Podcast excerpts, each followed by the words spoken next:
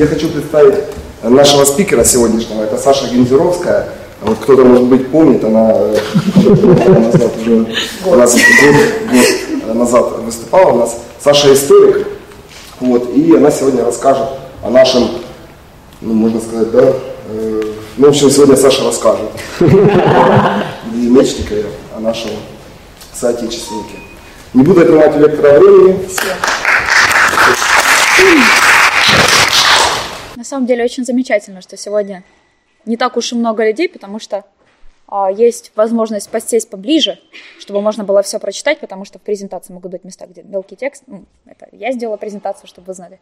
Вот. Но, собственно, речь не об этом. А, прежде чем я начну свою лекцию, а, хотелось бы сказать, что да, это действительно вторая уже попытка сотрудничества в, с научпопом, и это замечательно, потому что, как мне кажется, история классный предмет, и у него есть чему поучиться, особенно если такая увлекательная тема, которая касается нобелевских лауреатов.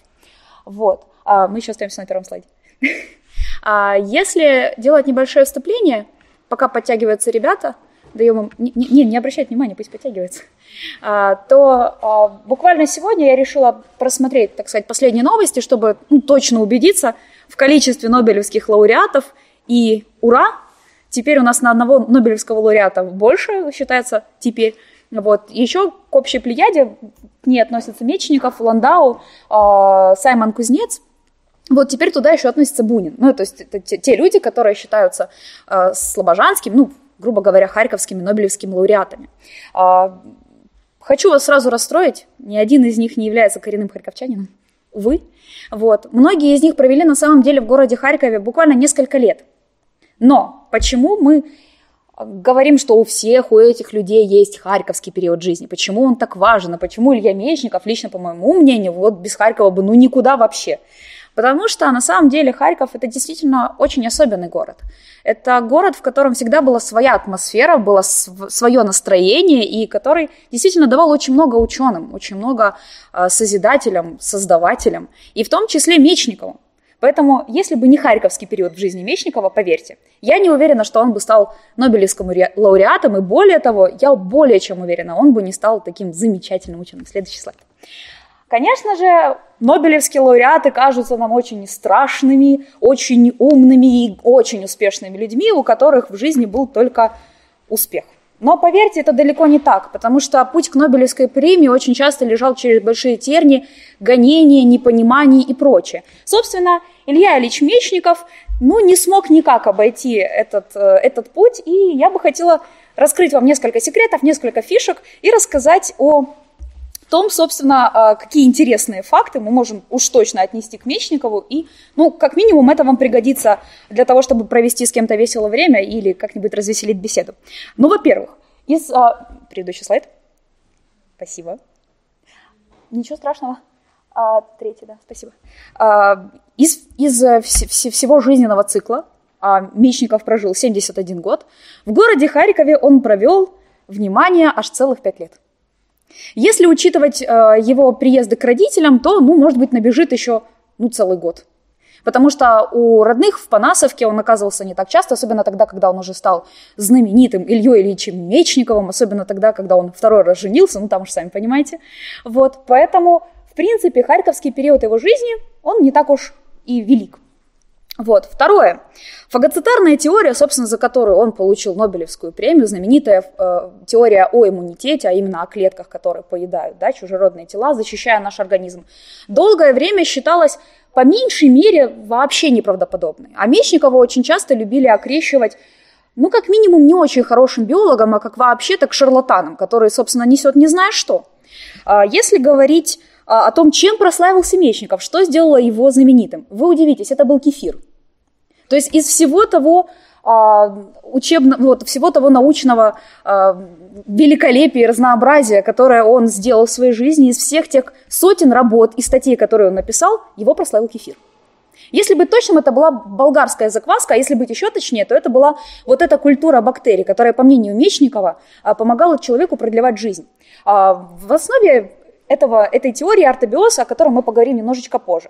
Ну и второе знаменитое открытие, которое прославило Мечникова еще больше, это была каолиновая мазь, или мазь на, на основе ртути, которая помогала лечить я надеюсь, детей здесь немного, сифилис. Вот. Собственно, это великолепное средство чудодейственное, которое действительно в миру считалось чудодейственным, э, считали панацеей от всех болезней. Сначала оно принесло мечнику известность как э, человеку, который наконец-то решил проблему всех великих инфекционных заболеваний, например, там холеры, бубоны, чувы и так далее. То есть этой каолиновой мазью можно лечить все.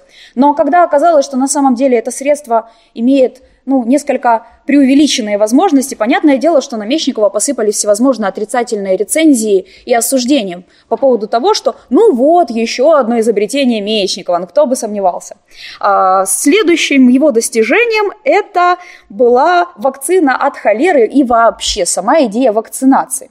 Собственно, хочу вам сказать, это, наверное, один из немногих нобелевских лауреатов, который проводил а, опыты на людях, притом он делал это при Луи Пастере, это было абсолютно, а, ну, грубо говоря, официально задокументировано, но фактически все подопытные умерли. Ну, в общем, получилось. Вот. Дело в том, что на тот момент холера, чума, ну и вообще инфекционные заболевания были большой проблемой. И Мечников пытался ее разрешить. Каким образом? То есть он посчитал, что если прививать людям ослабленные, ослабленные вот эти вот эм, бактерии, то это может помочь развить иммунитет. Но опять же таки в подтверждение своей фагоцитарной теории. Но, как оказывается, бактерии холеры, они бывают разных видов, и получается так, что не у всех людей вырабатывался штамм к той холере, от которой, собственно, нужно было лечить. Вот. Но это совершенно уже другая история, тема абсолютно для другой лекции. А, что же касательно самого Мечникова? А, он был не очень веселым товарищем, у него был довольно вздорный характер, и многие даже приписывали ему некую меланхолию. Он очень любил впадать в депрессию, особенно если это подкреплялось какими-то неудачами в науке. Он очень тяжело их всегда переживал. Вот. Более того, он еще тяжелее переживал неудачи на любовном фронте. К слову, у него было целых три попытки самоубийства, и, слава богу, ни одна из них не увенчалась успехом. А, поэтому в следующий раз, когда а, решите сделать какое-то великое открытие, задумайтесь о Мечникове, потому что, поверьте, ему пришлось не сладко. Уж, уж гораздо хуже, чем вам. А, что же касательно его работы? Действительно, большую часть жизни он прожил в Париже, работая в институте Луи Пастера. Вот. И что самое удивительное, его карьера, там, его общий стаж, наверное, был более 30 лет, и, наверное, добрых лет 20 он ни разу не получил заработной платы. Ну, то есть это в пользу энтузиастов, ученых, которые, собственно, вероятно, и многие и сейчас делают то же самое, работают на чистом энтузиазме. А, вот. Что же касательно э, самого Мечникова, лично мне это показалось забавным, Мечников пытался приобщить и приловчить науку абсолютно к любой сфере своей жизни, начиная от распорядка дня, заканчивая выбором девушки или жены. Он даже разработал целый научный метод, или можно даже сказать, некий научный подход, каким образом можно выбрать себе а, девушку на всю жизнь. Вот. А, честно говоря, оба раза оказались неудачными. Ни одна из его избранниц не подходила, ну, по всем тем критериям, которые он выдвигал к будущей жене. Но, тем не менее, это не помешало ему быть счастливым и не помешало ему быть великолепным ученым. И, наверное, это все, что я э, хотела сказать. Я надеюсь, что я развенчала ваш миф по поводу того, что Мечников был большим везунчиком. Вот. И сейчас хотелось бы сказать несколько слов о, о его биографии. И э, в своей лекции я бы хотела акцентировать внимание буквально на двух аспектах его жизни, потому что его биография она очень насыщенная, еще более насыщена его э, деятельность как ученого, но мне бы хотелось, лично мне, обратить внимание на харьковский период – то есть, ну, почему так сложилось? И на его деятельность как ученого. Я думаю, что кого-то она может вдохновить. Итак, а, родился будущий лауреат Нобелевской премии, подожди, пожалуйста, а, а, в селе Ивановка 3 мая по старому стилю 15 мая 1845 года.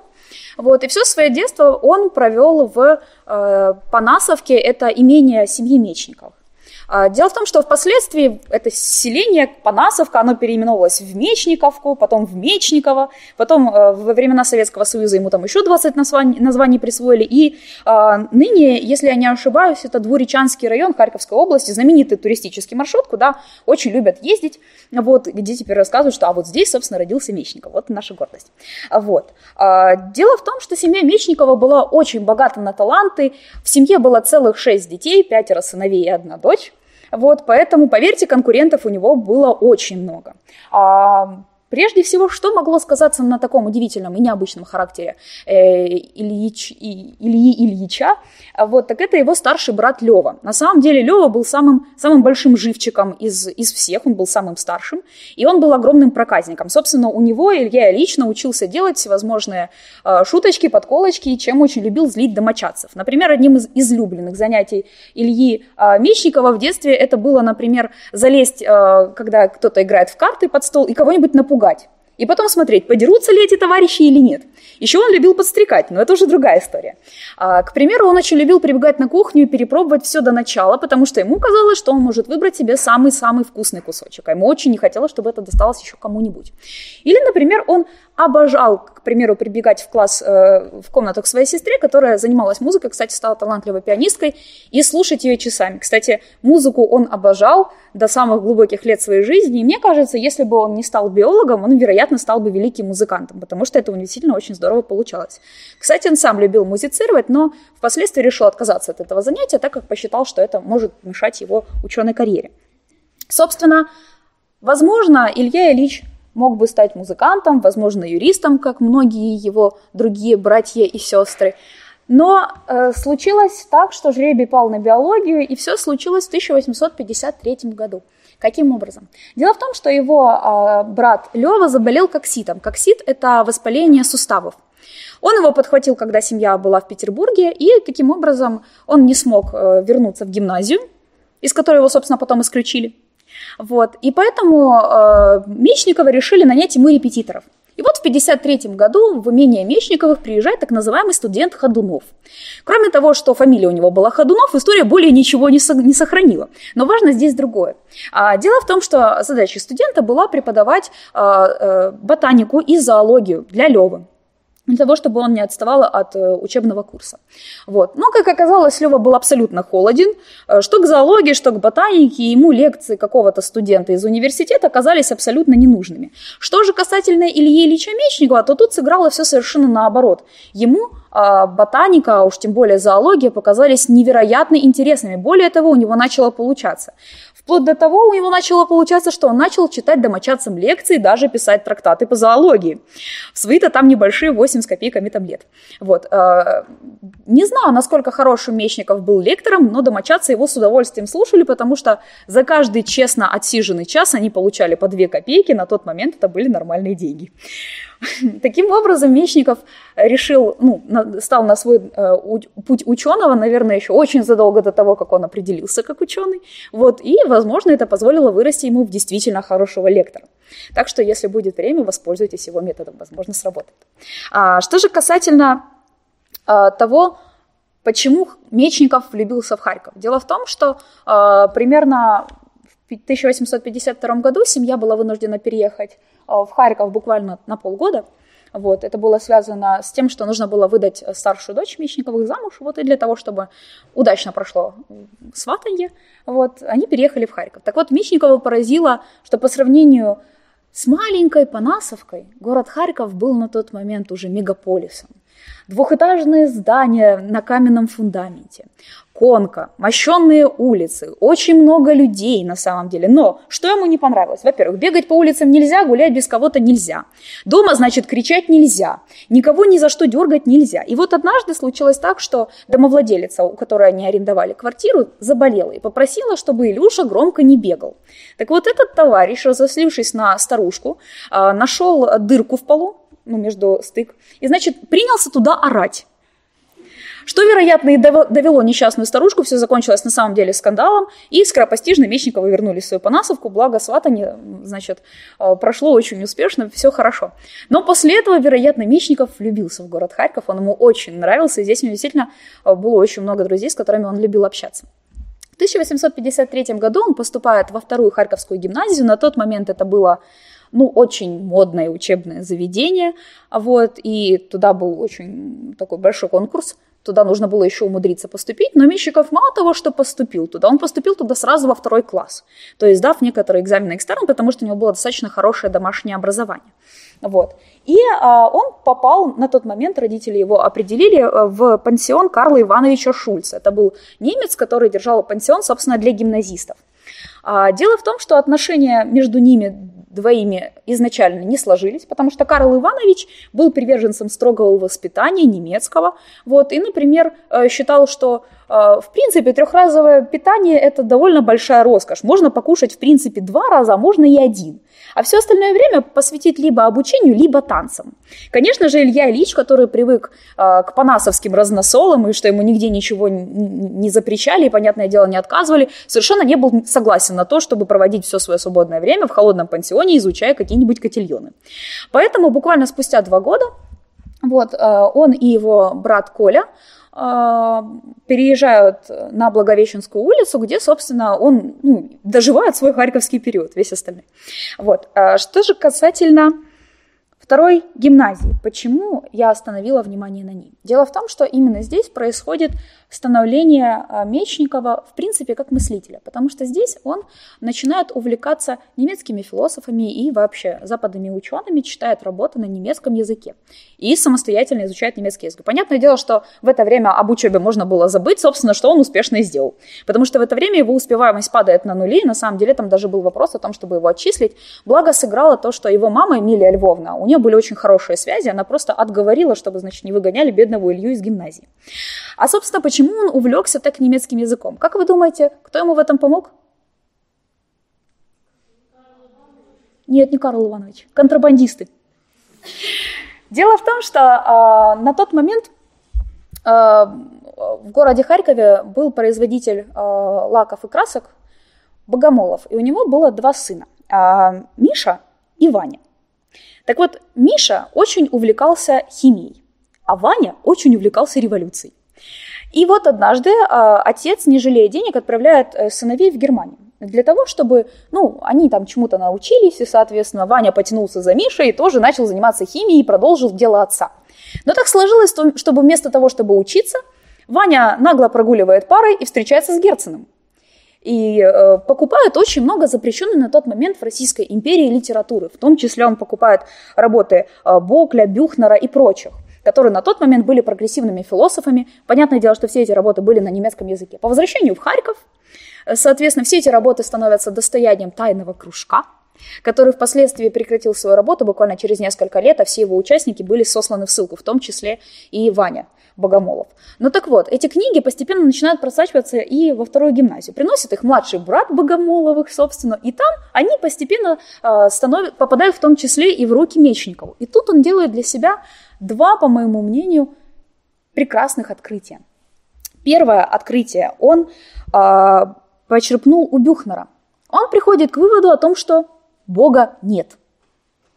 И его эта мысль настигла э, на, по-моему, паре богословия – так вот, когда он пришел к идее, что Бога нет, его это настолько поразило, что он подорвался со своего места и начал доказывать всем сидящим рядом, что Бога нет. И об этом говорит великий философ Бюхнер. И он доказывает это, и это так. И это встречается не только у него, а практически у всех прогрессивных людей XIX века. За что он и получил э, прозвище, которое приклеилось ему на остальные, по-моему, два или три года «Бога нет». Мечников умел получать прозвище. А второе открытие для него сделал Бокль. Э, это э, можно сказать, историк. Я бы сказала, что это скорее не историк, а просто исследователь, потому что у него есть работы, которые не касаются истории, но в миру он известен как историк. Так вот, э, его работы – это некий такой систематический анализ того вообще, что происходило, ну, в, в основном в Англии. То есть это человек, да, автор более, по-моему, 22 томов истории Англии. И вот на примере Англии он, значит, рассматривает, вот, как, так, как все жизненные процессы вообще можно проецировать на все остальное человечество.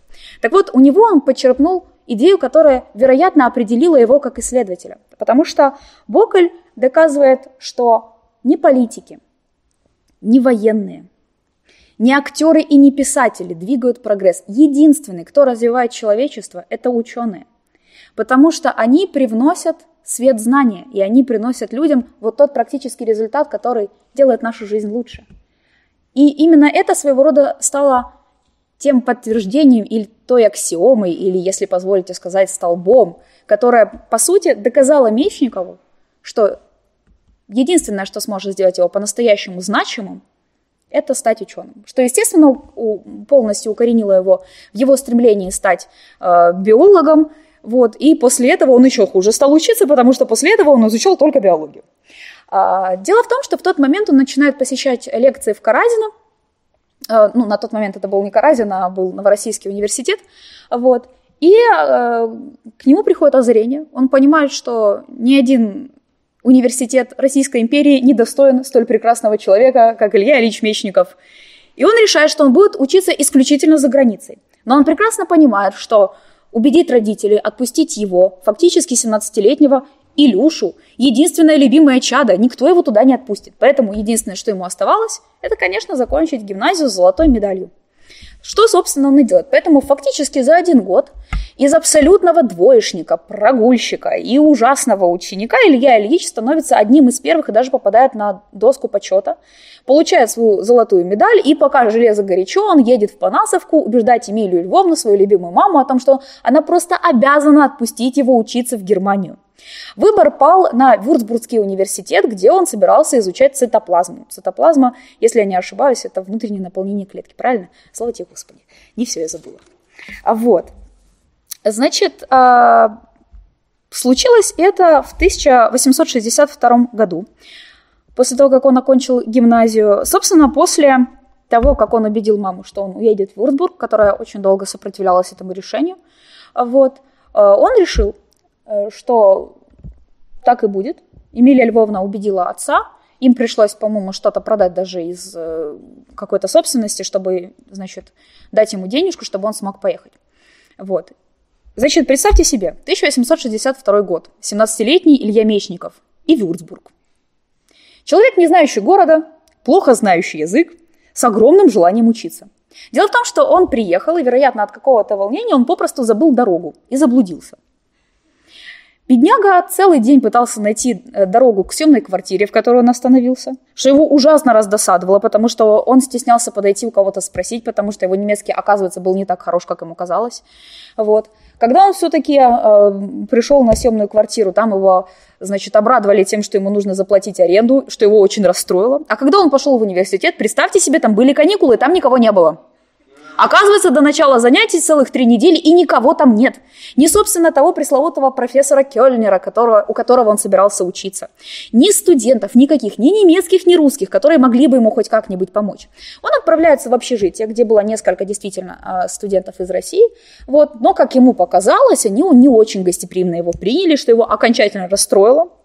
Он понял, что ни Кёльнер, ни Вюрцбург, ни все студенты, видимо, вообще недостойны. Поэтому он так расстроился, что собрал в тот же вечер вещи и вернулся домой. Он очень боялся, что родители будут его ругать, потому что это было очень, очень дорого для их семьи на самом деле. У них было не такое, не такое уж хорошее финансовое положение, чтобы они могли себе это позволить. И, как вы думаете, никто его дома не наругал, потому что все прекрасно понимали, что это очень сильно ударило по его самолюбию, и для него это был очень большой решительный шаг, действительно, оторваться от семьи и поехать куда-нибудь, не знаю куда, для того, чтобы научиться чему-нибудь. Вот. Э, что самое удивительное, а, Мечников поначалу вообще на отрез не хотел поступать в Харьковский университет, потому что считал, что ему делать вообще решительно нечего. Вот. И его пришлось, грубо говоря, фактически убеждать. Вот. А в любом случае, я считаю, что э, как бы там ни было, но какое никакое, а это было бы в любом случае систематическое образование. То есть Мечников поначалу решил, что он будет изучать биологию самостоятельно, вот, но при том, потом пришел к выводу о том, что все-таки можно попытаться сделать это э, непосредственно в университете. Таким образом, в 1962 году все том же он поступает в Харьковский университет. Вот, фактически сразу он попадает в лабораторию к профессору Щелкову, вот, у которого, собственно, уже к 1963 году он заканчивает свою первую научную работу, которая была опубликована.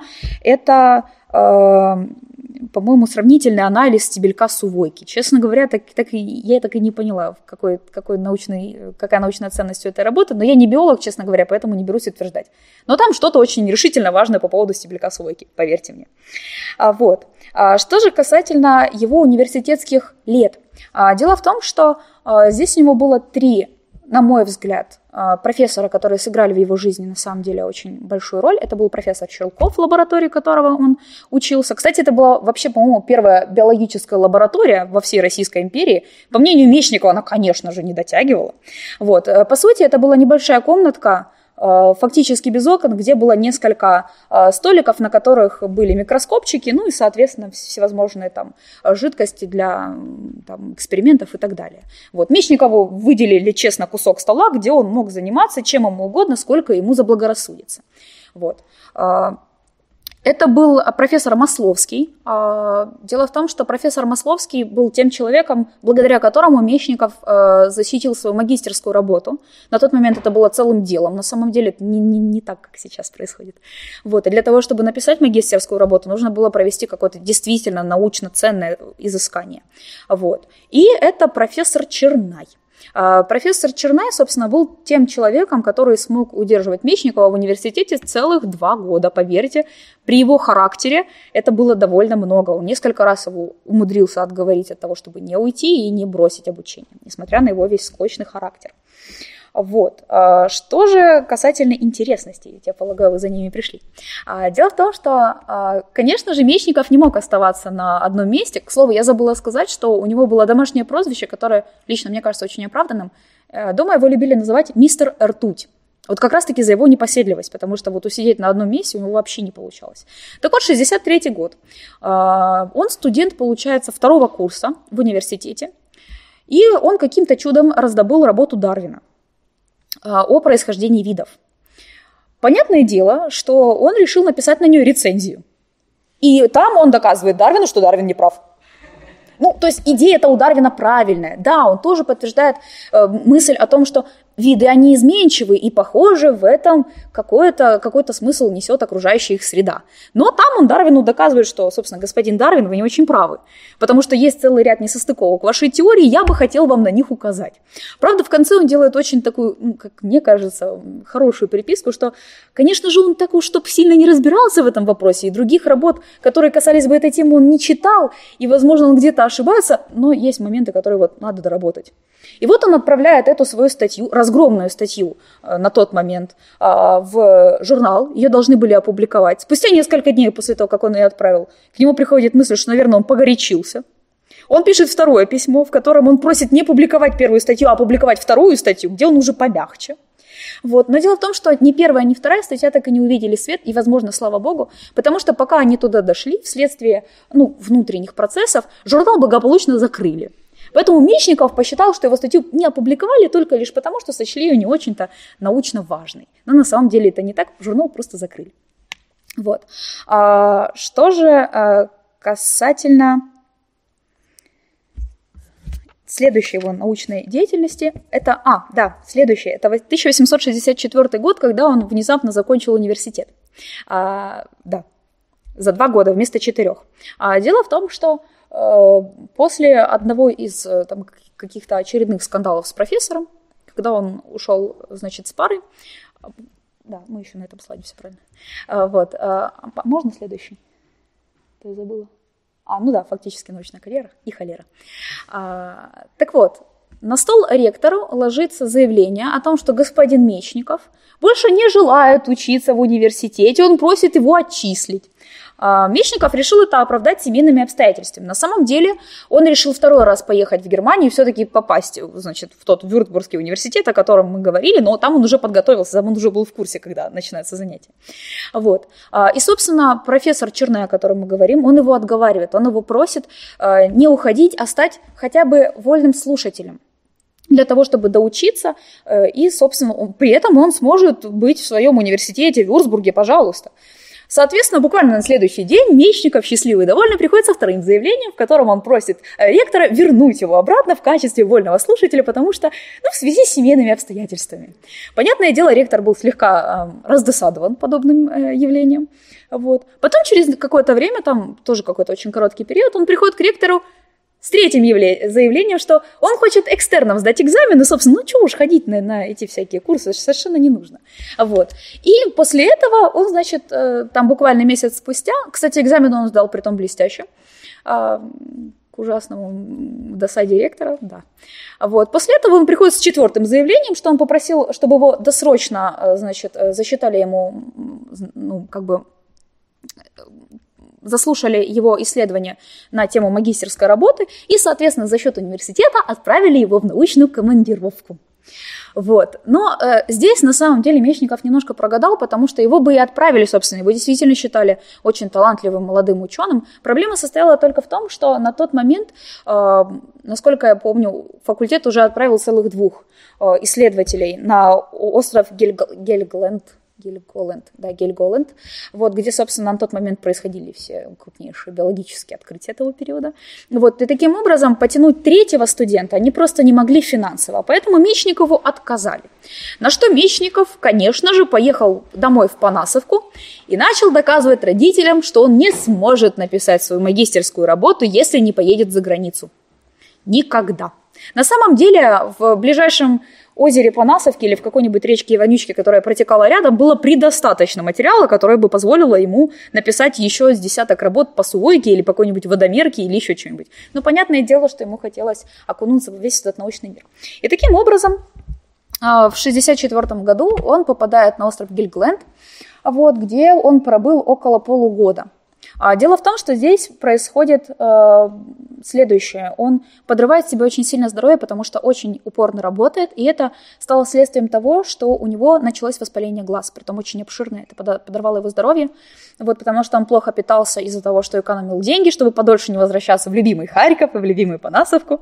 Вот. И таким образом из-за вот этой экономии, постоянного недоедания, постоянного напряжения, потому что иногда он спал по несколько часов в сутки буквально, вот, потому что ему хотелось побыстрее значит, э, приступить к работе, это стало причиной того, что у него развилось очень сильное воспаление глаз, вплоть до того, что э, он даже не мог наблюдать какие-то предметы в микроскоп, он их попросту не видел. Вот. Но, тем не менее, в 1867 году он защищает магистерскую э, диссертацию, вот, опять же таки, не без помощи Масловского, потому что фактически э, ну, говоря современным языком, все собрание факультета или вся кафедра факультета была очень против того, чтобы заслушивать его работу. Ну, там он тоже себе успел нажить друзей. Вот. Но, тем не менее, благодаря профессору Масловскому в 1967 году он становится магистром. Вот. И ему выписывают стипендию, которая позволяет ему уехать за границу. Дальше. Вот. А, и в том же 1967 году а, за а, совместное написание работы с Ковалевским он получает премию Бера, что еще увеличивает больше, грубо говоря, его бюджет исследований и позволяет ему дальше заниматься наукой. Следующий слайд, пожалуйста. И тут происходит начало его научной карьеры. А, первые несколько лет э, Мечников сначала преподает в Петербургском университете. Там у него не сложилось не сложились личные отношения с кафедрой, вот, и ему нужно было даже подрабатывать в институте, если я не ошибаюсь, а, горном, там он читал биологию, но как лектор он там не состоялся, потому что, как оказалось, горнякам и шахтерам не очень интересна биология и вся наземная жизнь. Вот. А, поэтому он недолго там задержался и фактически был уже на чемоданах для того, чтобы уехать в Одессу. Вот как вдруг э, с ним случилась любовь. Впервые в жизни. Э, на тот момент, если я не ошибаюсь, ему было всего лишь 22 года. Э, это был 69-й год, и он женился на Людмиле Васильевне Федорович. Это двоюродная сестра Бекетовых. Дело в том, что кстати, тех самых Бекетовых, если вы не в курсе, да, который нам построил полгорода Харькова. Вот. Э, так вот, Бекетовы. А, касательно Бекетовых, тут очень интересная история. Дело в том, что изначально Мечников хотел себе своего рода вырастить жену из одной из дочек Бекетовых. Их у него было целых три штуки. Вот понравилась ему младшенькая, с ней он больше всех любил играться. Ей на тот момент было слегка за 10 лет, и все у них замечательно складывалось до тех пор, пока а, Илья Ильич не заболел острым воспалением легких. И тут оказалось, что девочке 10 лет абсолютно неинтересно ухаживать за 22-летним стариком не сложилась любовь. Тут Мечников подумал, что, вероятно, выращивать себе жену – это очень долгое вообще дело. И, похоже, нужно брать то, что есть. То, что есть, это была как раз-таки вот эта вот э, Людмила Васильевна. Она ему очень понравилась. А, что самое интересное, в письме к своей маме он очень интересно не отзывается. А, сейчас, конечно, дословно я не вспомню, но речь там была примерно такая, а, что у нее довольно красивые волосы, и очень покладистый характер, но ужасный цвет лица. И вообще у нее, она очень какая-то спокойная, с ней абсолютно невозможно спорить. И ну, это как-то странно. Поэтому, мама, не думай, я в нее не влюбился. Примерно так он написал. Ну, чтобы мама не переживала. На самом деле э, и Бикетовы, и, собственно, э, Мечниковы не очень были довольны, что он женится на Людмиле Васильевне. Во-первых, потому что она была больна туберкулезом, и была больна туберкулезом довольно сильно на тот уже момент. Вот. А во-вторых, она же была не Бикетова. То есть у нее не было ни состояния, ни, ни титула. И понятное дело, что и Мечниковы, и Бикетовы хотели бы породниться, им гораздо был бы выгоднее брак ну, двух именитых фамилий города Харькова. Но, увы, сложилось так, как сложилось. Первый их брак продлился очень недолго, четыре с половиной года. И это был, наверное, один из самых, ну, я бы сказала, наверное, лично трагичных периодов его жизни, потому что его жена очень сильно болела, у него начинаются проблемы э, с наукой, потому что не, не каждый университет готов терпеть такого взбалмошного лектора. А, его статьи очень часто не публикуют в журналах, его изыскания они не услышаны. Почему? Потому что он молодой ученый, ему еще предстоит пройти большой путь, у него нет большого имени громкого, которое бы позволило ему, собственно, публиковаться везде. Вот. А, второй проблемой стало то, что молодая семья не обладала большим капиталом, и большая часть денег уходила на то, чтобы лечить э, жену, которой не подходил абсолютно петербургский климат, который очень сырой, очень холодный. Ей не подходил климат Панасовки, который был слишком сухим и слишком жарким. Ей не подходила Одесса из-за того, что там зимой очень холодно, а летом очень душно. Поэтому ему приходилось э, отправлять ее на какие-то курорты для того, чтобы как-то сохранить здоровье, но, к сожалению, все закончилось очень трагично. И во время одного из очередных обострений э, так произошло, что она заболела. Это очень сильно ударило по Мечникову. Дело в том, что фактически целый месяц он после ее смерти не хотел выходить из своей комнаты. Это очень сильно его разбило. Он даже хотел бросить научную карьеру, потому что ему казалось, что э, ничего нового в этот мир он не сможет привнести. И здесь случился суицид. Даже целых два. И если бы не они, поверьте, я уверена, что Мечников бы не стал Нобелевским лауреатом. Дело в том, что э, спустя месяц после того, как он горевал о потере жены, это случилось э, в 1973 году, вот, э, он решил поехать к своему старшему брату Леве, тот Лева, у которого был коксид. Вот. На тот момент он э, жил в Германии. Вот. И, значит, э, у него была с собой пачка морфия. И он, недолго думая, задался вопросом, а как оно умирать? А тут морфий. И он съел всю пачку и все бы здорово. Да, на, на самом деле, что самое интересное, так это то, что впоследствии в своих мемуарах он даже пишет о том, что в принципе умирать под морфием не так уж и неплохо. Ну, если вот случилась просто передозировка из-за того, что он съел слишком большое количество этих таблеток, вот, случилась естественная реакция. Вот. И, соответственно, это хорошо, что яд не успел всосаться. Ну и понятное дело, что все домочадцы сбежались на этот кардебалет, который происходил у Мечникова в кабинете, значит, с его морфием. Мечников не сдался. Он подумал, что жизнь ему не мила, и если уж так, так нужно совсем ее закончить. Поэтому он решил принять горячую ванну и выйти на улицу, схватить воспаление легких, ну и потом, соответственно, умереть, как его жена от туберкулеза, с морфием. И все бы ничего. Он действительно практически закончил вот все, что он задумал. Но тут он увидел бабочек-поденок. Бабочки-поденки – это такие животные, у которых нету рта. И, соответственно, весь их жизненный цикл заключается в том, чтобы, значит, э, превратиться в бабочку, отложить ли, вот эти вот э, личиночки, значит, и умереть. Яйца, спасибо. Вот. И тут Мечников задается просто гениальным вопросом, который, собственно, может задать любой человек на грани суицида, на грани смерти. Зачем бабочкам жить? Ну, то есть, в принципе, никакого, э, никакого стремления к жизни у них быть не должно, и, собственно, весь их жизненный цикл заключается в том, чтобы отложить яйца и умереть благополучно. И вот этот вопрос, как ни странно, возвращает его к жизни к научной карьере, потому что уже вернувшись к родителям в Панасовку, он берет свое любимое ведерко, сачок и, значит, дует в ближайшую речку для того, чтобы отловить себе каких-нибудь там животных и разобраться, зачем они живут. Казалось бы, очень интересно. А вот. И, значит, э, после этого он оживает как ученый. Следующий слайд, пожалуйста. И тут, о, спасибо, гораздо умнее придумали, чем я. Вот, и здесь он начинает э, работать, и ну, здесь представлена, в принципе, общая таблица того, чем занимался Мечников. На самом деле научных изысканий у него гораздо больше, чем те, которые представлены в этой таблице. Я попросту решила представить вам направление.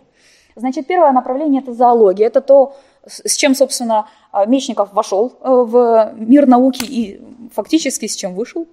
А вот. Вторым аспектом это были инфекционные заболевания и а, последнее – это фагоцитарная теория, это его детище, которое э, конструировалось, обтиралось и обживалось там фактически 20 с чем-то лет. Итак, зоология. А, начинает он со сравнительной эмбриологии. Мы помним о том, что он а, был сторонником Дарвина, вот. И а, он начал изучать фазы развития у простейших животных. А, изначально это были какие-то там животные из, из Панасовки, потом это были морские звезды, потом это были дафни и так далее, и так далее. Всех у них он пытался проследить вот эти вот фазы роста. Вот. А потом была зоология беспозвоночных, кстати, по-моему, морские звезды это беспозвоночные, да? Я, спасибо. Вот. А, когда он уже становится таким обтертым махровым ученым, уже в период, а, когда он работает в Пастеровском институте, тут он берется за исследование инфекционных заболеваний.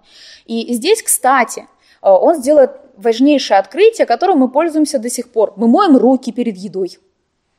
Спасибо, Мечников. А, Мечников заложил а, основы о гигиене. То есть изначально всех этих ну, представлений о том, а, ну, как нам уживаться со всей этой микрофлорой, которая нас окружает, люди совершенно не имели никакого представления. Вот. Э, соответственно, Мечников, который изучал все эти заболевания, пришел к выводу о том, что на самом деле мы очень густо заселены всевозможными микроорганизмами и бактериями. Оказывается, некоторые из них полезны, а некоторые нет. И вот те, которые не полезны, вот от них нужно как-то избавляться. И э, здесь он при, приводит несколько правил, в том числе мыть руки, что мы благополучно с вами делаем.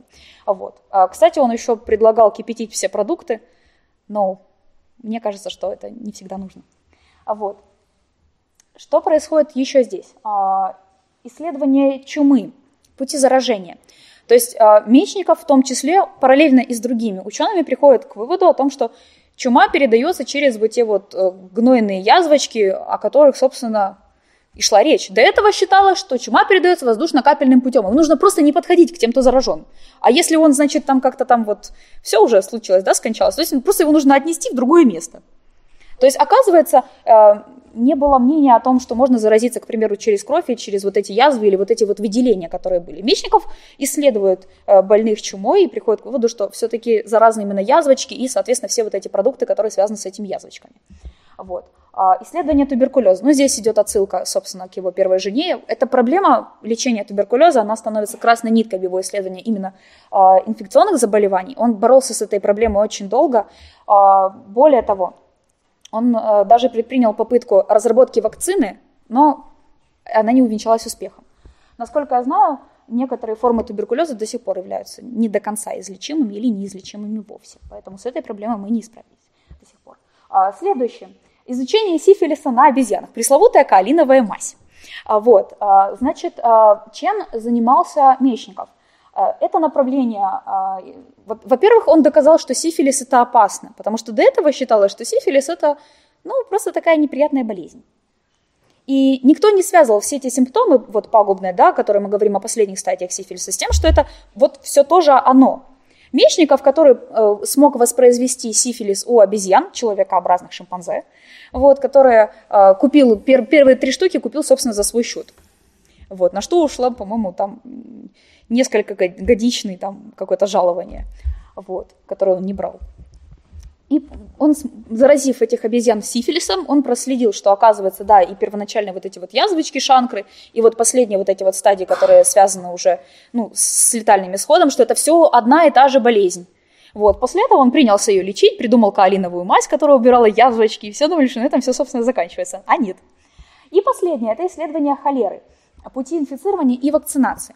А, дело в том, что вот здесь была главная проблема, с которой Мечников так и не справился, что самое интересное, так это то, что в своих а, научных изысканиях он так и не смог найти ответ, почему.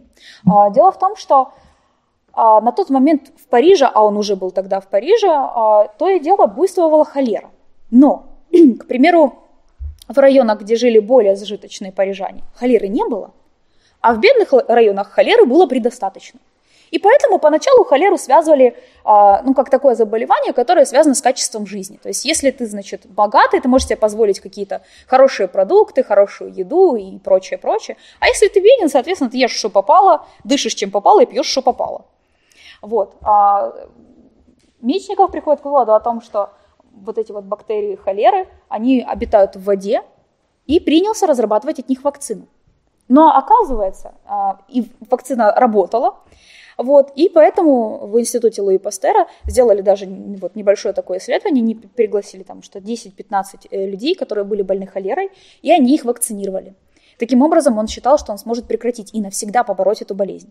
Что самое удивительное и трагичное, э, так это то, что один из ассистентов Мечникова, он тоже решил привить себе эту вакцину для того, чтобы убезопасить себя. И вот он стал как раз-таки первым, кто погиб от холеры. И впоследствии э, фактически все, то есть там довольно высокая была смертность. Вот, по-моему, из всех 15 человек, там, ну, десяток так уж точно, они все умерли именно от холеры.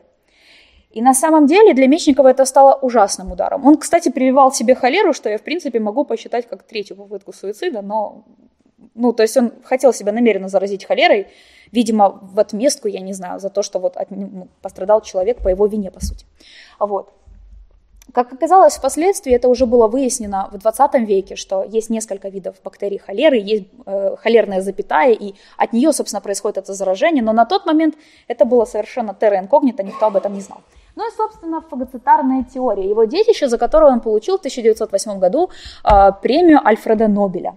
Э, дело в том, что первые звоночки фагоцитарной теории начали появляться еще тогда, когда он э, занимался э, зоологией когда он у простейших наблюдал внутриклеточное питание, это когда клеточка поглощает какое-то питательное вещество, захватывая его. Вот. Но на тот момент он не связывал это совершенно с иммунитетом, то есть он это объяснял тем, что клеточка – это очень маленький элемент организма, это базовая его единица, и, понятное дело, он не может обладать пищеварительной системой, это слишком сложно.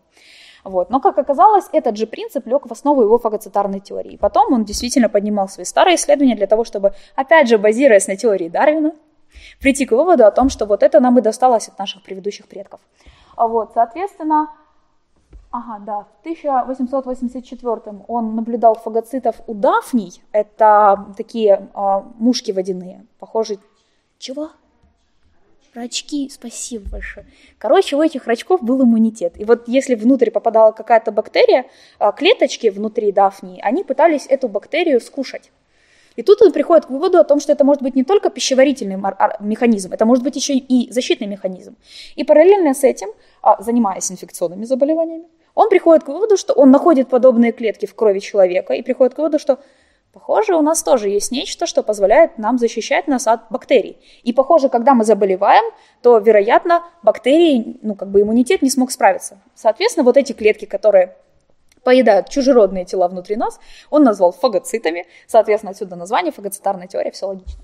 Вот. А, Следующим витком фагоцитарной теории, что ну, не совсем относится к фагоцитарной теории, это кишечные микробы. Тут он уже начинает заниматься микрофлорой человека, собственно, ну, почти изобретает кефир.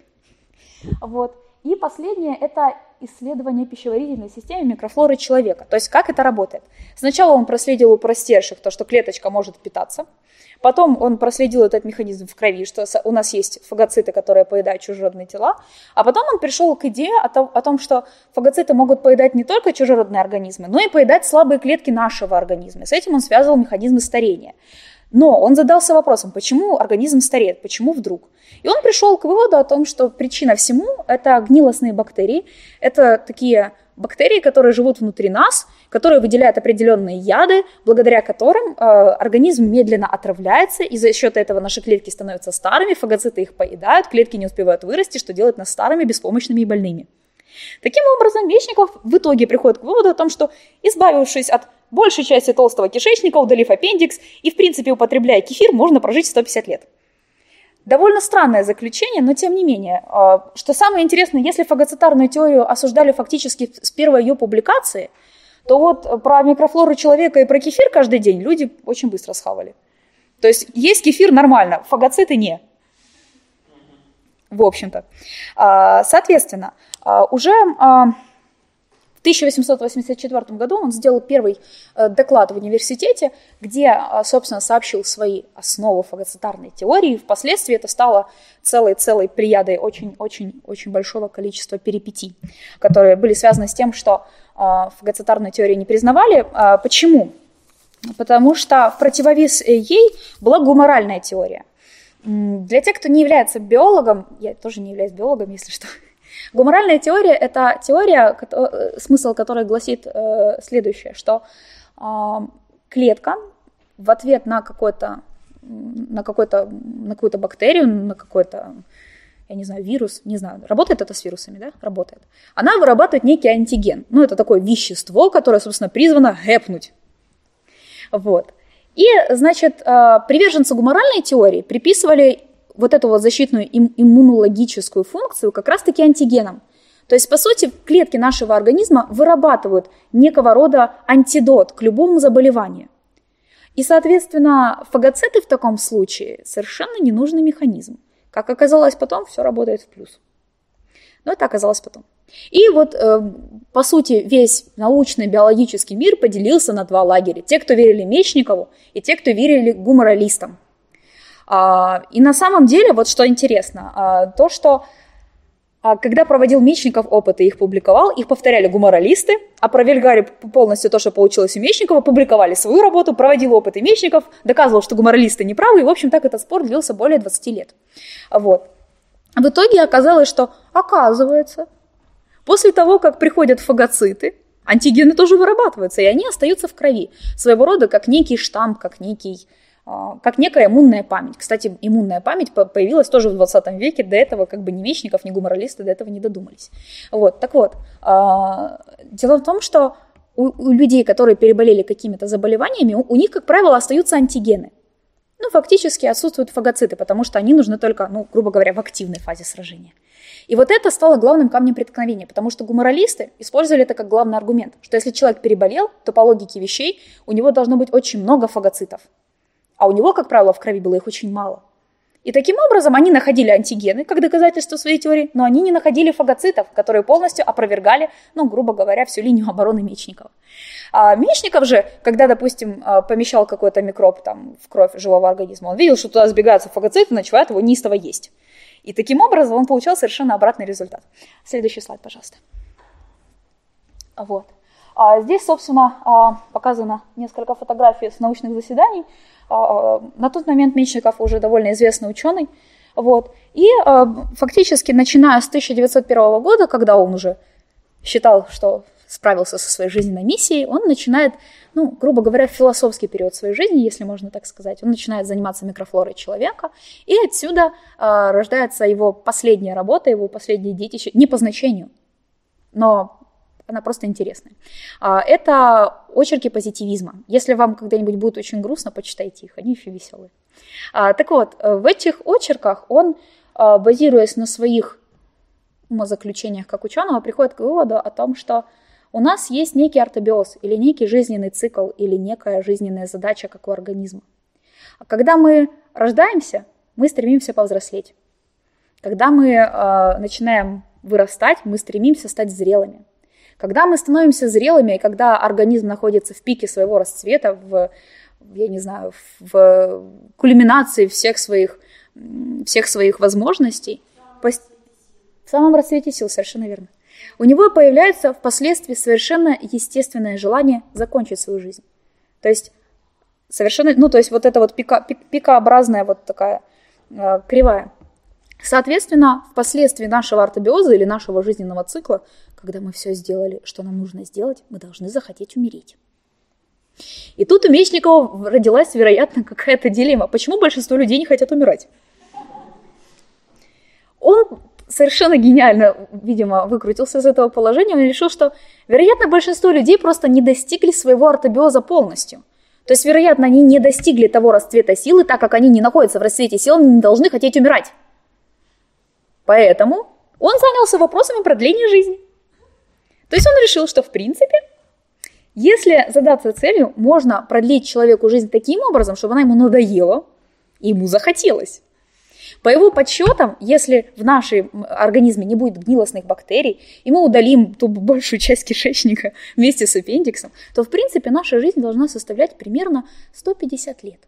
Что, в принципе, довольно большой срок по сравнению, ну, даже с, нынешним, э, с нынешней длительностью жизни. Довольно много. Вот. Э, к слову, Мечников не прожил 150 лет, а прожил всего лишь 71. Это он объяснял очень легко. Просто у него ускоренный ортобиоз. Он просто как бы думает больше и делает больше. Понятное дело, что как бы потенциал его организма, он начерпался быстрее, и, честно говоря, ему в 71 год очень хотелось. Вот. Но, собственно, суть не об этом. Это стало на самом деле а, своего рода некой лебединой песней его исследований. Вот. И а, начиная с 1901 года до 1916 года, когда он, собственно, умер, он занимался тем, что вот он исследовал как раз-таки способы продления жизни и э, механизмы старения организма. То есть почему мы стареем, из-за чего мы стареем, как это происходит. Там тоже были фагоциты, если что. А, вот. А, собственно, в 1907 году появляется его работа, которая называется «Этюды оптимизма», и в 1908 он получает Нобелевскую премию. И тут, наверное, все бы было хорошо, если бы не одно «но». Илья Ильич Мечников поначалу посчитал, что ему Нобелевская премия вообще-то незачем. Во-первых, Нобелевский комитет не очень компетентен. И, ну, ну, они не смогут оценить всего того, что он сделал. И он поначалу действительно был очень против того, чтобы действительно ехать, э, получать премию. Он даже написал письмо, в котором ну, очень пытался мягко и тактично отказаться, что, собственно, ребята, я и вы знаете, что является главным моим детищем, и, в общем-то, ну, вот. А каково же было его удивление, когда Нобелевскую премию ему захотели присудить не за каолиновую мазь и там, не за какой-нибудь лактобафилин. Можно следующий слайд, пожалуйста? Угу. Если еще один. Да. Вот. А как раз-таки за фагоцитарную теорию. Касательно лактобацилина и лечения смерти. Что? Лечение смерти? Ну да, он просто считал, что это болезнь. Он не знал, что это не болезнь. Так вот, лактобацилин. А, когда Мечников начал исследовать механизмы старения организма, вот, он нашел универсальное лекарство. Это чистую э, культуру болгарской закваски, которая, собственно, впоследствии начала называться лактобацилин. Так вот, чтобы вы знали, это стало настоящей истерией во всей Европе, потому что э, было очень много предпринимателей, которые э, делали закваску, называли ее лактобацилин, писали, что они единственные поставщики Мечникова и вообще, ну, если вы будете пить эту закваску, у вас, ну, как минимум в жизни все будет хорошо. Ну, а как максимум проживете 150 лет. Дело в том, что это на самом деле очень расстраивало Мечникова, потому что это подрывало его авторитет как ученого и прежде всего как э, исследователя, прежде всего как изобретателя фагоцитарной теории. И на самом деле вокруг этого лактобацилина несчастного было очень много пересудов, потому что некоторым казалось, что Мечников поднимает миллионы, продавая кефир людям, но на самом деле он ничего с этого не имел, даже если своего рода ну, некий миф или хохма, что э, в один из дней Мечников э, просто взял и отдал все права на владение э, консьержу, который работал у них в Пастеровском институте, потому что у него была очень большая семья, и очень они скромно жили. И Мечников решил отдать им, ну, грубо говоря, свой патент на этот лактобацилин, взяв с него обещание, что тут каждое утро будет ему просто приносить два стакана кефира, который он привык употреблять каждый день.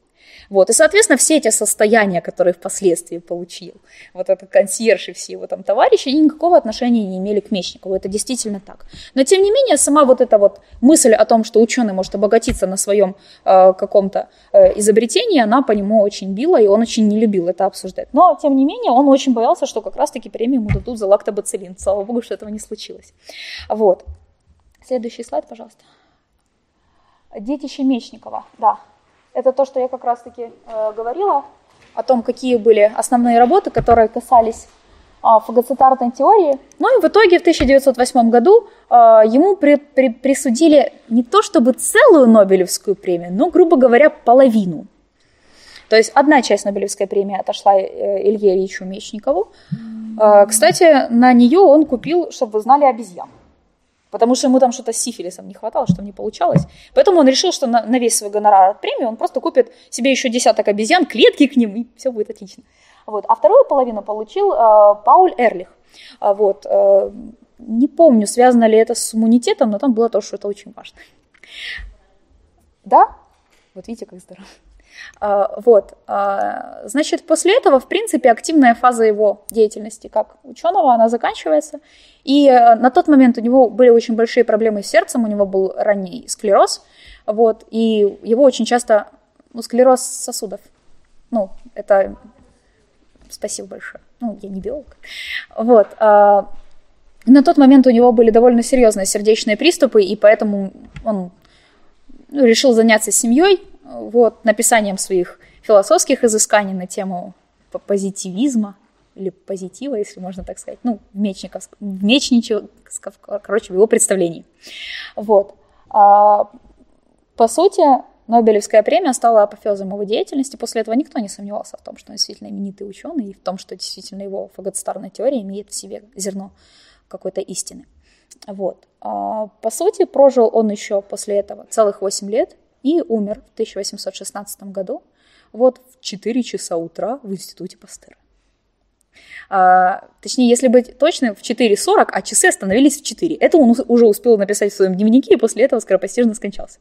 Вот. А, собственно, по последней воле Ильи Ильича Мечникова его тело было кремировано, а пепел а, так до сих пор и хранится в библиотеке Института Луи Пастера. Вот. А, так, такова была его воля. Вот. Ну и, по сути, все, все э, непосильно нажитым трудом деньги, которые он успел заработать, также были впоследствии переданы Институту Пастера, в том числе и обезьяны, которые были куплены на а, его премию. Вот. А, что я хотела сказать в качестве небольшого завершения, так это то, что а, Илья Ильич Мечников, не знаю, как для вас, а для меня стал своего рода человеком, вдохновившим меня прежде всего тем, что он проявил невероятную стойкость и упорство.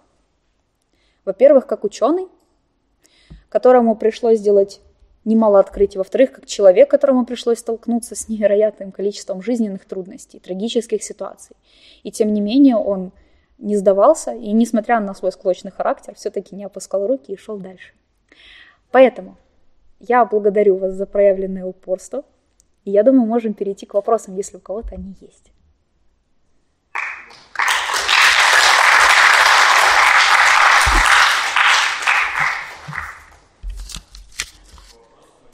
Да, к вопросам. Вы хотите поговорить о упорстве Мечникова? Ну, я не знаю, что спросить. Мне очень все понравилось, честно. Я не знал, какой Мечников. У вас там внизу бюстик стоит? Там просто а, в этом году открыли а, память, ну, открыли, да? Ну, да, открыли, можно так сказать. Там памятник, если я не ошибаюсь, кузнецу Ландау и Мечников. Вот Мечников это тот, который симпатичный с бородой такой чувачок. Ему памятник в, в Каразино, вот здесь. Так что там чуть-чуть написано. Сразу будете выходить справа. Посмотреть. Да, там просто три такие стелы. Да. Я хочу сказать, что вы очень круто рассказывали. Приходите в исторический музей, там все круто рассказывают, я серьезно. Да. Я сама проверяла, вы думаете, меня оттуда выгнали почему? Я просто не так интересно рассказываю, как они. Они знают свои музей? Да лекции, экскурсии, факультативы. Там много интересного происходит. Приходите к нам. Обязательно приходите. Друзей приводить. У нас есть бесплатные дни. Если я не ошибаюсь, то ли последний четверг месяца, то ли суббота еще какая-то. В общем, на сайте все написано. Черт, да, пожалуйста. Спасибо большое за лекцию, правда, очень интересно. После смерти жены, первое, как жизнь? А, он в 75 году второй раз вышел, э, женился. Ну, да. Ну, там как все сложилось. Э, сейчас я вам даже скажу, как звали эту барышню.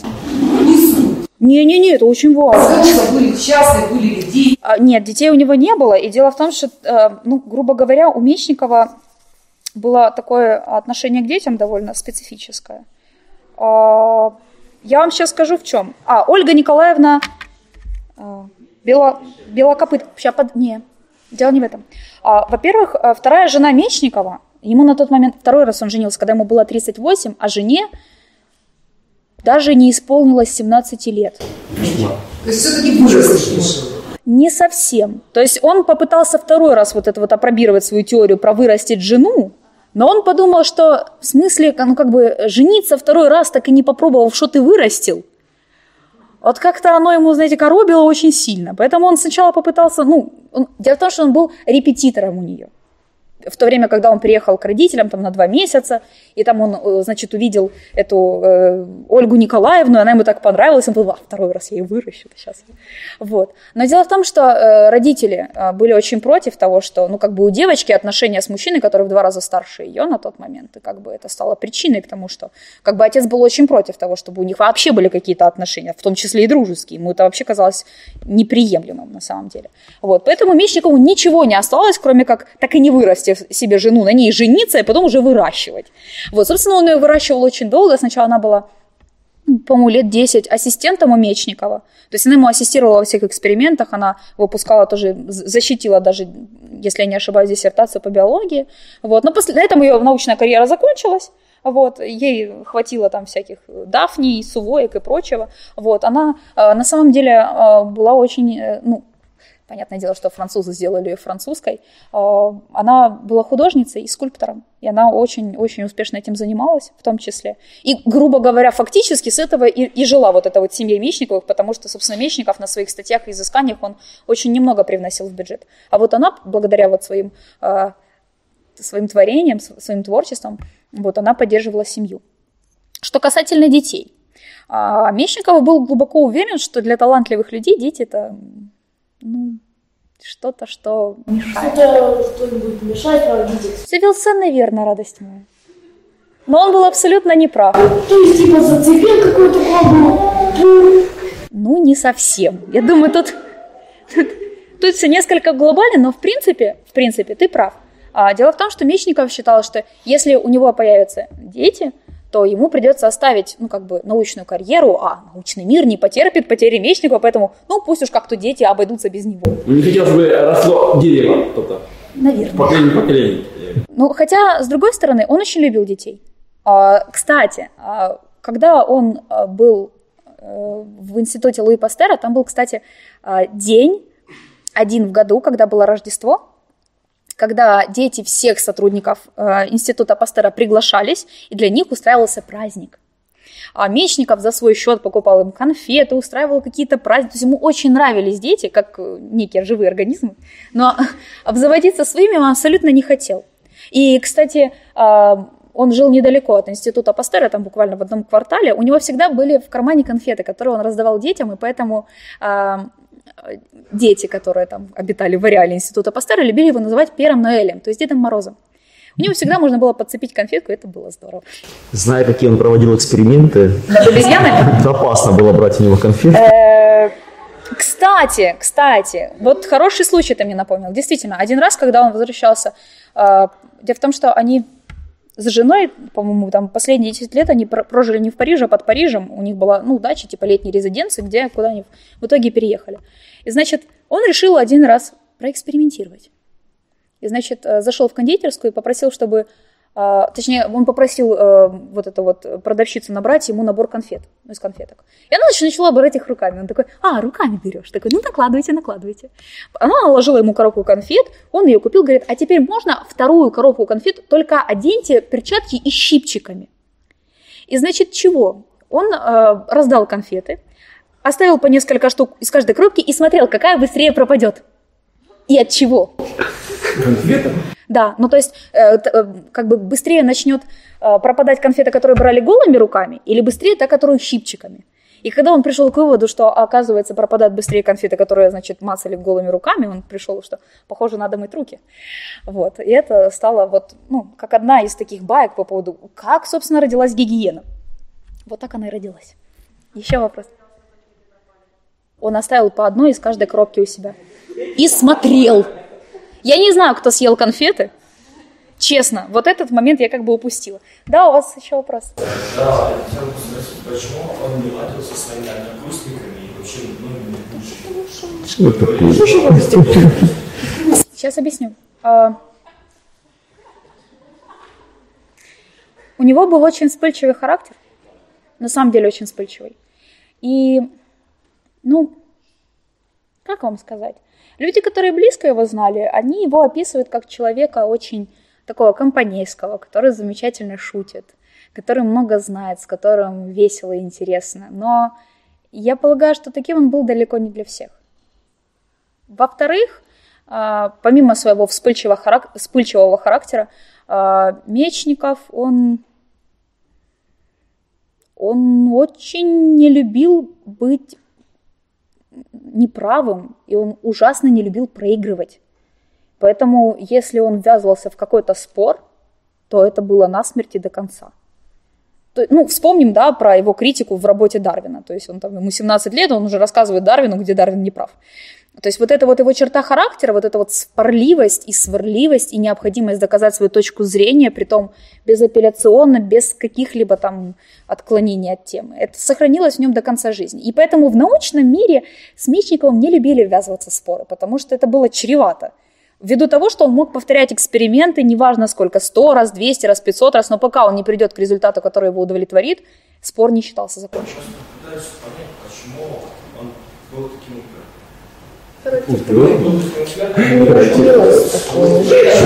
Вы знаете, у него был э, брат Коля, с которым, а, у которого была кликуха дома «Спокойный папаша». Потому что он был невероятно спокойный, он очень был спокойный. А вот Мечников, ну, Илья, да, он наоборот, он был очень подвижным. И, значит, э, Коля постоянно угнетал Илью. Он был старше на два года, значительно сильнее, значительно более рослым. И он постоянно любил, ну, как бы Мечникову напоминать о его слабостях. Например, Мечников ненавидел играть в карты, потому что, например, своему брату Колин всегда проигрывал. И таким образом он никогда не играл в карты. Например, а, когда, кстати, Мечников обожал ходить в театр. И, допустим, в детстве, когда, ну, всех брали в театр, понятное дело, там был Коля. Вот они, значит, любили так играться. А, Они там расставляли солдатиков и представляли, что у них сражение. И они придумывали, ну, грубо говоря, историю. И, значит, у Коли это получалось хорошо, а у Ильи не очень. И после этого Мечников никогда не писал ни стихов, ни рассказов, ничего этого вообще. То есть у него даже были специальные люди, которые потом это все делали в какой-то текст, как бы литературный. То есть я думаю, что вот эта вот его упертость, это некая, может быть, не знаю, может быть, э, что? Защитная реакция, возможно, какая-то детская травма. Он, на самом деле, я думаю, очень боялся быть незамеченным, потому что в его семье было шесть детей, это достаточно много. И то есть вы понимаете, что нужно было бороться за внимание. И, возможно, это и сыграло какую-то роль, что вот ему необходимо было выделяться, ему необходима была вот какая-то черта, которая делала бы его особенным. И вот, возможно, эта упертость и стала его фишкой. Саш, вот ты обмолвила, что Мечников стал Мечниковым, несмотря на свой характер. А вот все-таки сейчас теперь получается, что не несмотря, а благодаря. И Вот отчасти как все-таки считать? Ну, эм, я объясню, почему, несмотря на свой характер. Потому что э, вот его же упертость с ним очень часто играла очень много каверзных шуток. Ну, то есть, например, там его не хотели избирать, к примеру, в Одессе ординарным профессором, потому что он там с половиной добротных преподавателей поссорился, потому что считал, что их лекции это полная околесица, и они не имеют ничего общего с наукой. То есть он говорил людям об этом открыто и прямо, к примеру. Что? Люди не любят ребята. Может быть, может быть. Ну, то есть, и таким образом, как бы испортив отношения со всеми вокруг, он потом изрядно удивлялся, а, а чего его не делают профессором? Все же хорошо. Они делают. Или, например, когда, э, когда э, к примеру, ему не хотели в Петербурге э, стипендию продлевать, когда он был в заграничной поездке. Это тоже стало своего рода скандалом. Ну, то есть, я полагаю, что будь он немножечко сговорчивее, то есть, возможно, он бы достиг гораздо большего. Но вот из-за своей какой-то упертости, то есть он умудрялся ссориться с людьми иногда, даже когда это было сложно. И это, ну, как бы ставило определенные преграды в его карьере. Но несмотря на это, и в то же время благодаря своему упорству, он стал вот таким вот, ну, как мне кажется, это очень интересный такой казус, что Ну, с другой стороны, ему дают какую-то должность, и у него не хватает времени на то, чтобы мучить своих обезьянок. Там. Поверь, на это у него было всегда время. Человек работал 20 лет без заработной платы. Как ты думаешь, было бы у него время мучить обезьянок? Конечно, да. Кстати, 20 лет работы, это его инициатива или все-таки из университета? Э, Там в чем проблема была? Э, Изначально, когда, когда его пригласили в институт Луи Пастера, то есть что его привлекло туда? Это прежде всего сам Луи Пастер, который был тогда директором института. И что самое удивительное, когда Мечников приехал туда и поработал с Пастером, он был глубоко разочарован, потому что на тот момент Пастеру было за 60, и он уже был старичком, очень болезненным, и, собственно, как от ученого от него осталось не так уж и много. И на самом деле, как бы его это очень расстроило, потому что он считал, что вот он должен сейчас увидеть просто какого-то атланта науки, Луи Пастера, человека, который изобрел кипячение в научных целях. Вот, а увидел он совершенно преклонного дряхлого старика. И на самом деле, ну, э, с финансовой точки зрения, у института Пастера было очень много финансовых проблем, потому что они не финансировались государством, а в основном какими-то меценатами, а им нужно было объяснить, собственно, почему им нужно было, ну, как бы, да, выделять какие-то деньги. Это становилось реальной проблемой. И поэтому изначально а, институт платил ему что-то наподобие стипендии, ну, какого-то, да, там, денежного вознаграждения. Вот, впоследствии Мечников настолько заразился вот, это, вот этим вот, вот духом пастеризации, что э, начал, ну, грубо говоря, работать на э, каких-то общественных началах, и вот это вот жалование, которое ему там отписывалось, он использовал для там, того, что покупал какое-то необходимое оборудование, к примеру, да, или обезьяну, к примеру. Вот, впоследствии э, так случилось, что когда там уже на закате его карьеры, так случилось, что один из, из меценатов, э, подобно Альфреду Нобелю, который создал как бы, да, Нобелевский комитет, он отписал все свое состояние институту Пастера, там около 25 миллионов франков. На тот момент это была колоссальная сумма. Вот, это значительным образом улучшило их финансовое положение. И только тогда он начал получать уже как, какую-то, ну, как, как, как заработную плату. На тот момент был, ну, что-то наподобие современного зам, замдиректора по научной части. Вот. И как бы, ну, там что-то он себе забирал. Вот. Но не знаю, насколько можно было это считать заработной платой. Поэтому да, изначально это его приманил просто авторитет, потом его заразил энтузиазм, и вследствие этого получилось так, как получилось. Еще вопросы? Да? А то, что вы говорили, что иммунные клетки организма вырабатывают вещества, это не антиген, это антитела называется, если не ошибаюсь. Антиген это антитела против антигена. Еще раз повторяйте мне, пожалуйста, я же не биолог. Говорили про антиген. Да. Фагоцит выделяет антиген. Помощь зала? Давайте биолога. Ладно, хорошо. Ну, антиклетки Я с вами согласна, биолог. против антигенов. Антигены это то все вредное и плохое, то, что попадает в организм. Теперь, теперь буду знать. Спасибо большое, Саша. Вопросов, если Еще есть вопросы? то я напоминаю, что в наших мероприятиях можно узнать в наших группах э, в соцсетях. И мы приглашаем вас на следующее, которое будет, должно быть по графику через две недели, э, в среду, 18.30, э, скорее всего, в аудитории Семенникова. Спасибо большое. Смотрите на Все большие молодцы. Приходите в следующий раз. Аня. А я так сразу.